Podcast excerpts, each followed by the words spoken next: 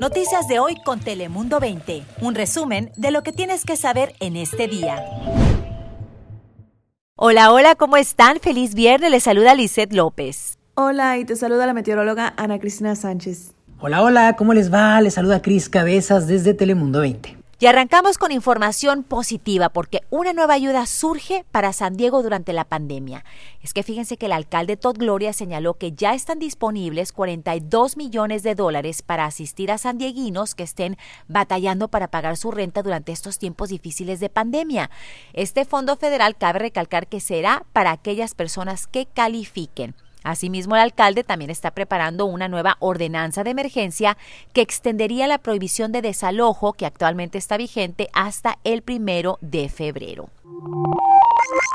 Y en otras noticias, un hombre que ayudó a un conocido a deshacerse del cuerpo de un residente de Chulavista que fue apuñalado 66 veces y luego metido en un barril que después fue arrojado a la bahía de San Diego, fue condenado a seis meses en la cárcel de San Diego, más una década en una prisión estatal en relación con dos casos no relacionados. Derek Spurgeon, de 41 años, se declaró culpable de un delito menor de eliminación ilegal de un cadáver derivado de la muerte de Omar Medina, de 28 años, quien fue asesinado el 30 de septiembre del 2017. Ahora pasamos contigo, Ana Cristina, para conocer las temperaturas del día de hoy.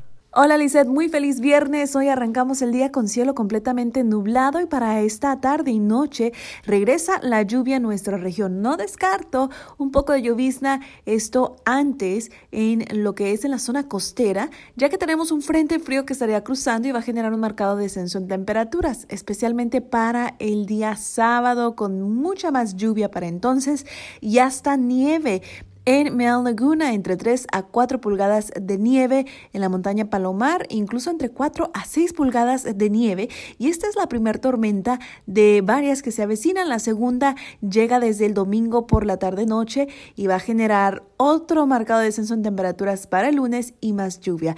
Pero hoy, durante la mañana, aún nublado, la máxima de hoy alrededor de los bajos 60 en gran porción de la región y ya para mañana mucho más frío. Espero ya estén preparados.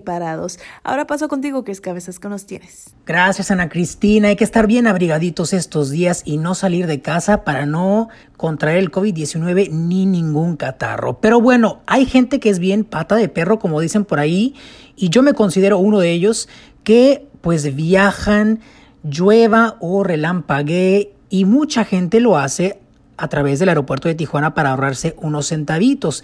Viajan desde California y cruzan simplemente por el puente fronterizo CBX.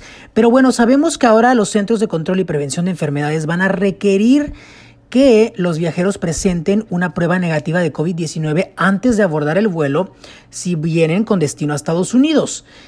Pero la cosa es que mucha gente llega a Tijuana y luego cruza a pie por este puente fronterizo CBX y ya dejaron claro que no se va a necesitar presentar el examen médico si cruzan por ahí. Solamente es en los vuelos que llegan directamente a tierra estadounidense. Ya si llegan a Tijuana y cruzan a pie no lo necesitan presentar. Mientras tanto las restricciones en la frontera siguen siendo las mismas en las garitas internacionales para viajar de manera terrestre únicamente pueden ingresar ciudadanos o residentes de Estados Unidos en auto. Turistas todavía no pueden ingresar debido a la pandemia. Hay que tener esta información bien presente. Pero ahora escuchen esta historia que está realmente impresionante. Un veterano de guerra que estuvo en Vietnam y regresó aquí a San Diego, al parecer presentó estrés postraumático y fue detenido por las autoridades. Luego de que iniciara un incendio cerca de Santee en la autopista, cuando quería llamar la atención eh, de, los automovilistas por algún motivo, fue encarcelado y cuando salió en libertad condicional, pues también faltó, estuvo ausente en una de las citas con las autoridades, por lo que pues inmediatamente lo colocaron en un, programa que hay aquí en California para eh, delincuentes con enfermedades mentales y estuvo en confinamiento por 27 años y medio en una institución de salud mental.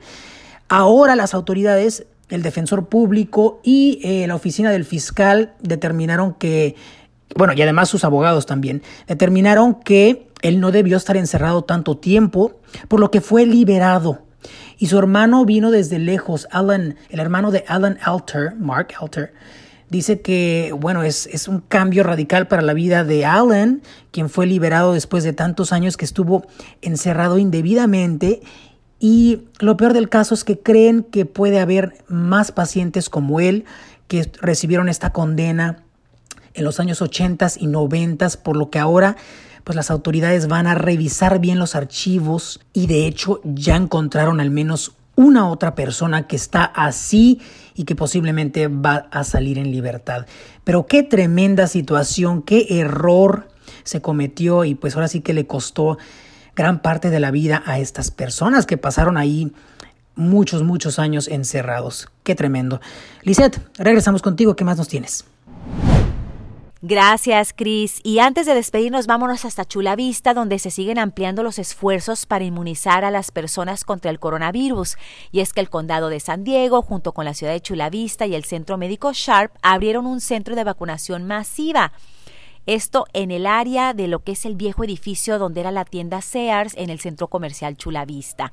Y es que ante la necesidad de controlar pues este virus, la pandemia, los líderes locales recalcan la importancia de este lugar y urgen a la comunidad a que sigan tomando todas las medidas de salubridad y de seguridad.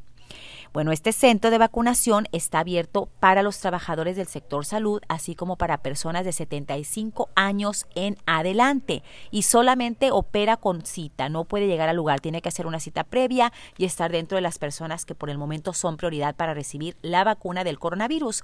Pero para conocer más detalles sobre este centro en Chula Vista de vacunación masiva, puede visitar nuestra página de internet telemundo20.com Así ve todos los detalles y usted ya sabrá eh, cuándo está disponible, si está dentro de las categorías. Le repito, por el momento, este centro solamente está ofreciendo las vacunas del coronavirus o contra el coronavirus para los trabajadores del sector salud y personas de 75 años en adelante. Yo soy Lice López, visita nuestra página de internet para todos los detalles y recuerde que tenemos información en todas nuestras plataformas. Noticias de hoy con Telemundo 20. Suscríbete para recibir alertas y actualizaciones cada día.